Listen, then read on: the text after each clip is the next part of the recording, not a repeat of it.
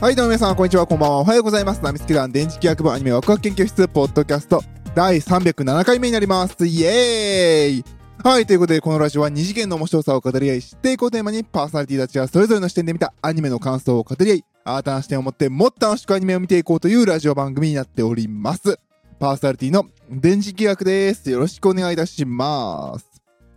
はい、ということでね、えー、なんか、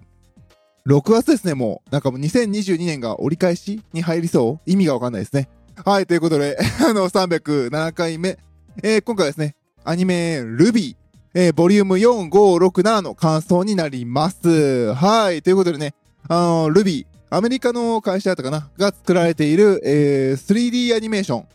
の、えー、アニメになってますね。で、YouTube とかで出してんだったかな？の、えー作品でね、結構1とか2とか出てきた時に、うおーってなった作品で、で、3が終わって4がね、出るのに少し時間がかかって、で、5、6、7が21年にリリースされて8枚出てるんですけどね。まあ今回7枚ということで。まあなんでね、電磁気役7枚しか見てないのって Ruby ファンの人にはすごく怒られると思いますけれど、まあ簡単に言うと7までが、あのーゴールデンウィークのね、あのー、アマゾンプライムのセールで100円だったんです。なのでね、あれ俺どこまで見たっけ？あーと思いながら、一応3まで見てて、で、その先ね、4が出るの少し空いたのかな？で、結局なんか、あー、今はいいかなみたいな感じで見てなくて、で、まあ、結構次々とですね、あーどうしようってタイミング失って今回ね、まあまとめて借りたんですけど、いやー、見るの大変。まあね、あのー知らない人に言うと、まあ、ルビーっていうさっき言ったあの、女の子4人組？あが、まあ、戦う。えーと、なんだっけ、えー、ルビー、ワイス？キャラクター名出てこないや。その頭文字を取ってるんですよね、キャラクターの。ちょっとね、ホームページがね、とてもね、見づらいんですよ。えー主人公、ルビーローズ、で、えーワイス主任、W ね、ワイス主任、W で、ブレイク・ベラドンナっていうキャラクターで B で、で、えーっと、最後がヤンかな？ヤン・シャオロンということで、あの、Y でね、まあ、えー RWB、ルビーっていうことで、まあ、あの、なんていうのかな？あのちょっとね、特殊能力、念能力的なね、あのー、ものを持った女の子たちがなんかハンターっていう職業になるために学校に行って、で、まあ、あの4人組でね、ルビー頑張るぞとかいうアニメだったんですよ。あの、だったんですよ。だったんだけど、だったって言い方してるかも。まあ、そこにね、その、まあ、なんていうのかな。まあ、よくあるバトルものアニメ、日本のバトルものアニメ、女の子4人組の学園ものだったんですけれど、で、その、ボリューム1、2、3でね、まあ、学園に行って、ハンターになるぞって言って、で、 one、two、three ぐらいかな。で、なんか、悪役が出てきてね。で、あの、学園をね、こう、バーンって破壊しちゃうみたいな。で、終わるっていうところまで見てたんですけど。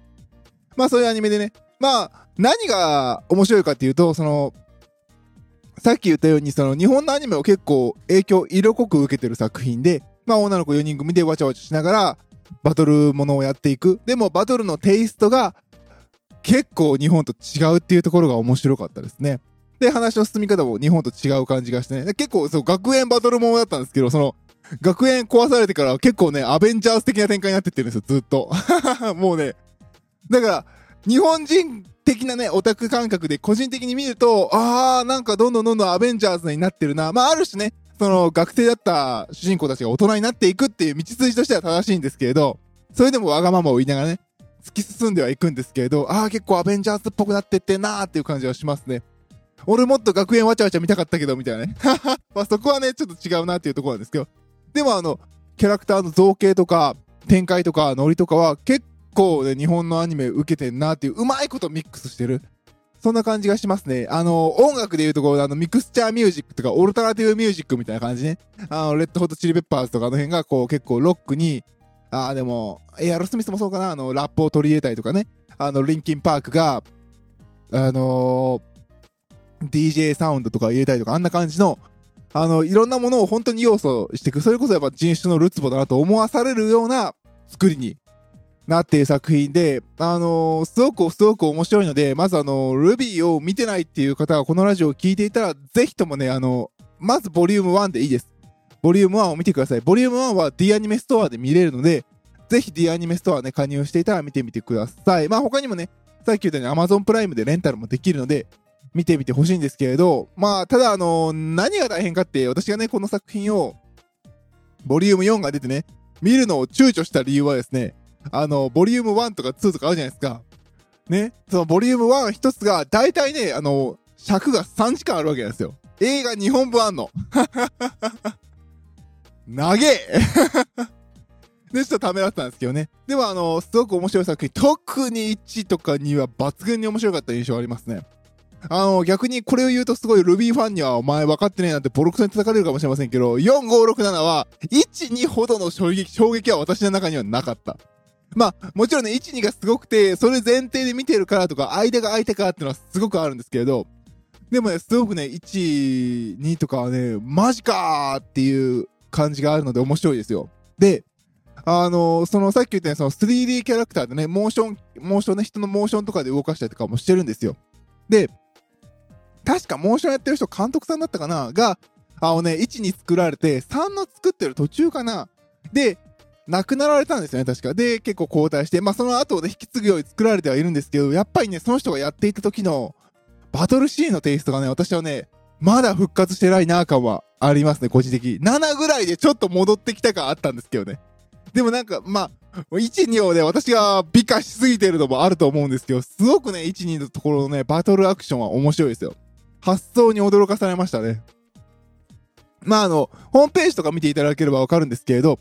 あの、それぞれ主人公とかね、武器を持ってるわけなんですよ。で、主人公ルビーはカマの武器を持ってるわけですね。で、カマの武器がさ、カマでこう、ブシャーってやるぐらいのイメージじゃないですか。くるくる回してね、投げるとか。そんな感じだったんですけど、ここはね、やっぱね、日本じゃないなって思うのが、ルビーのその、カマは、スッと構えると、ガチャンってトリガーがあって、10に、10になるんですよ。10になって、で、ルビーのはカマだから長いから、あの、スナイパーモードとかになったりとかね。で、そのガスンガスンって撃てるし、近づいて接近戦で切ることもできるしっていう、その、他のね、キャラクターもなんか、剣を持って魔法を使って、だから剣で切り込むし魔法を使うっていうワイスもいるし、無知とか剣だったかな？とかいうのも使ってブレイクは、それも10になるし、で、ヤンっていうキャラの主人キャラクターは、そう、鉄鋼をつけてるんですね。こう、殴り専門のね、鉄鋼。こうつけて殴るのが打撃屋専門なんですけど、それでも、その鉄鋼からバンバンって銃が出るんですよ。結構、い4人中3人武器使うわけなんです。銃使うわけなんですよ。で、もう一人の女の子は魔法で遠距離攻撃。だから、あのー、面白いですよね。ちゃんと、あの、遠距離、中距離、まあ、遠、近中、遠、ちゃんと全部揃えるように持たせる的な感じがあったんですよ。まあ、遠距離はまあ、ルビーから、まあ、中、近。でも、でも、4人中ね、3人が銃を持つみたいな。他のキャラクターも双剣使いも双剣が銃に変わったりとかね。結構銃持つキャラ多いんですよ。バンバンバンバンバンとかね。で、ちゃんと鎌がカチャカチャカチャってこう、機械仕掛けで変わったりとかしてすごく面白いんですけど、見ててやっぱそこがすごく新鮮だったんですよね。ああ、銃を使うんだっていう感じで、そこがなんか、ああ、アメリカっぽいなみたいな。日本だったらさ、絶対銃使うキャラは4人中1人でしょもうみんな使うんだよ。バンバンバンバンバンとかね。そんな感じですね。その代わりね、あのー、日本はね、あのー、カメハメハみたいなの飛ばすんですけど、それは逆にないみたいな。ぽいのもあるかな。まあそんな感じでね、面白かったですね。で、やっぱりさっき言ったそのバトルシーンとかで多段アクションが多いんですよね。そのさっき言ったカマーとガシャガシャガシャガシャって切っていくんですけれど、カマがガンって硬いのに当たったりとか、少し太いのにかかった時にガッと止まるじゃないですか、カマが。そこで、あのー、銃をね、バーンって鳴らすことでその薬莢の勢いでガスンって切るっていう表現してて、すごくなんていうかあの、例えばリリカルナノハのさ、あのー、レイジングハートのストレージ機能だったらしか、ガッチャンガッチャンガッチャンガッチャンってエネルギー充填して魔法をパワーアップさせるみたいな。そんな感じで、バーバーバーバーンって、ガッて引っかかっても、バーンって爆発させて、切り、あの、切り裂くとか、銃でも、銃あの、殴る、鉄鋼とかでも殴った瞬間、バーンとかね、撃ったりとか、あとは、その、銃をバーンって撃つ反動で、上に、上空に飛んだりとか、上空に飛んだ状態から、バーンって銃を撃って、その反動で下に降りて勢いごと切り伏せるとか、そういう、なんでしょうね、そう、銃というポイントで弾を撃つというだけでなく、弾を撃つことによって反動、衝撃が生まれることをエネルギーに、そのエネルギーを攻撃に変えて、受け持っていくっていう形が面白かったです。で、ハンマーの子もね、バーンやって、そこからガンガンガンガンとかやったりとかして、結構面白かったんですよね。その、それぞれの持つ武器に対する工夫その、ただ鎌で終わるんじゃなく、ただ鉄鋼とか、ただ剣で終わるんじゃなく、もう一つ二つ武器を持たして、それが並列ではなくて ごめんなさい。掛け算で武器が連なっていくっていう多段攻撃的なところが面白かったんですけど、ちょっとね、私のね、個人的なね、個人的な考えだと、4以降、その、監督さん亡くなられた後に、ちょっとずつそこは薄れたかな。どちらかというと、まあ、脚本的な問題もあるかもしれませんけどね。もちろん、脚本的にはその後、バトルよりもどちらかというと、ストーリー、重厚なストーリーの方に、あの、シフトしていった各キャラの成長と、あの、その姿で描かれている方に4とか5は裂かれていた感はあったので、まあ、そこはっていう感じかな。うん、でも、個人的にはやっぱりね、1、2、3は良かったなっていう。3、でも3、うん、そうね。やっぱ最初に、一番最初にその、銃いっぱい使ってる多段攻撃みたいなのが、ワクワクしたワクワクは、そうですね。4、5、6は、そこまでかな。もちろんね、あの、モーションムービーで戦う面白さはすごくあったんですけどね。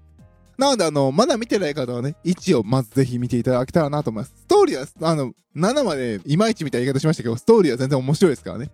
それに、さっき言った通り、その 3D でモーションとか使って動かしてる、モーションとか、まあそれ以外も使ってるんでしょうけれど、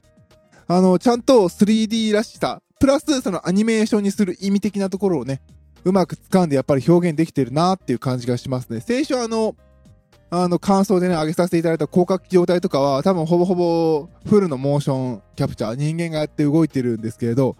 あのー、先週も言ったように気持ち悪かったんですね、動きが。まあ、人間らしい動きなんだけど、別に人間らしい動き見たくて俺らアニメーション見てるわけじゃねえし、みたいな。逆にアニメーションだからこそできる動きで面白くしてほしい感があるのに、そこが広角機動隊にこの前足りなかったとこかっていう気もします。まあ、広角機動隊ゆえにその生々しさを出すっていう意味はあったのかもしれないんですけどね。でもやっぱり今回、広角機動隊の後にこのルビーを4、5、6、7と見て、すごいでしょ ?3 時間かける4だよ。これを見て、ああ、やっぱこっちはええよなーっていう感じはすごくしましたね。モーションであり人間の動きもあるけれど、なんとその、鎌をさ、バンバンって下に打つことで上に上がっていくとか、そういうところって絶対できないわけじゃないですか。そういうところも交えて、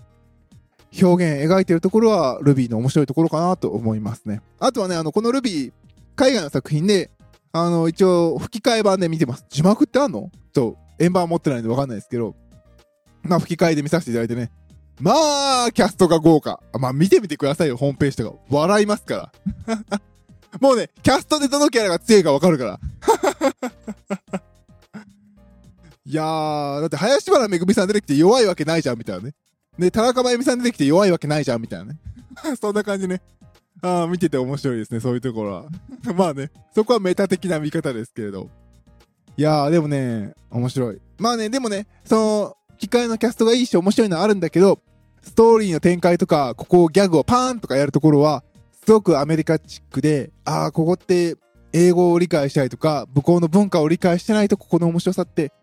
私たちは半分も分かってないんだろうなっていうシーンも思い知らされてね。そういう意味でも面白い作品ですね。あとはね、表情の作り方。表情の作り方は全く違うんで、ぜひそこを見てみてください。あの、口元をね、ニヤッとかするところが多分、ああ、向こうでは本当にこういう表現が重要なんだな、こういう表現で生きてるんだなっていうところをね、すごくすごく感じます。なんで、日本の顔文字と海外の顔文字が違うのかとかね、あの、アスキーアートの顔文字が違うのかっていうのを、すごくこの作品を見てると思い知らされますね。ああ、違うんだなっていう感じがして、でも、なんだかんだ私たちもわかるというところがね、それはそれで面白いっていう感じがしてて。うん、すごく面白いですね。逆に多分ね、その口元ニヤーとか、その表情筋が動いて、表情を表すところが、うまく、うまくという言い方がいいのかな。まあ、あの、日本のその、普通のセルアニメ的な感じだと、そこは向こうには物足りなくて、Ruby という 3D を使った表現の方が良かったのかなっていう気もしますね。うん。まあ、そうは言っても向こうはね、まあ、あ、でも向こう 3D に映ってるもんね、大体。うん。だからそこはね、すごくね、口元の動きとかはね、あー、ディズニーで見たことあるみたいな。そんな口元になったりとかね、結構ね、細かい動きをね、多分こういうのがしたかったんだろうなっていうのをすごくすごく伝わってくるいいアニメなので、ぜひ見てください。あの、日本のアニメオタクは見ても全然面白い作品なので、多分これ1位の感想の時も同じこと言ったけど、まあ、ぜひ見てみてください。はい、ということで今回は Ruby Vol. 4567の感想でした。パーソナリティ私、電磁気役でした。それでは、バイバイ。